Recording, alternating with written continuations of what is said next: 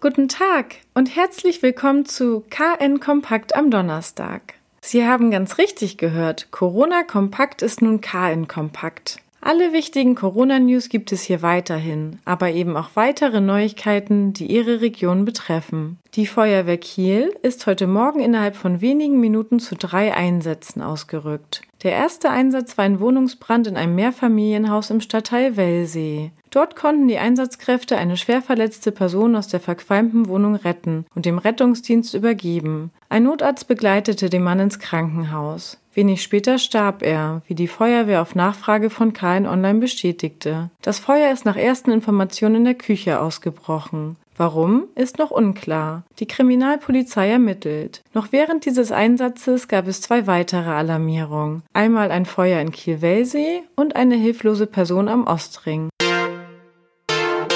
Das Sophienblatt in Kiel zwischen Ziegelteich und Ringstraße wird zur Fahrradstraße. Die zweispurige Fahrbahn stadtauswärts ist seit dem 14. August 2018 wegen Bauarbeiten gesperrt. Auf Wunsch von Bürgern und der Verwaltung soll die Autospur nun gesperrt bleiben und einer Fahrradspur weichen. Wie bisher dürfen lediglich Busse die Strecke auch in Zukunft nutzen. Stadteinwärts bleibt das Sophienblatt weiterhin für sämtliche Fahrzeuge gesperrt. 2021 soll die Umgestaltung fertig sein.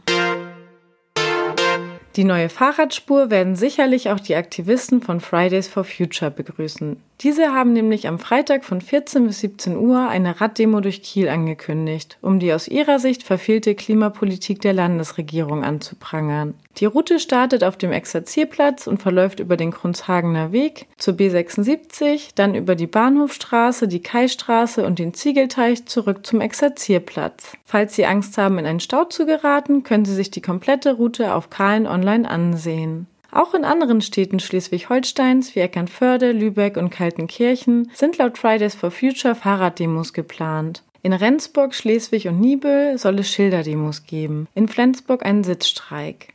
Weitere Neuigkeiten aus Kiel, Schleswig-Holstein und der Welt finden Sie jederzeit unter kn-online.de.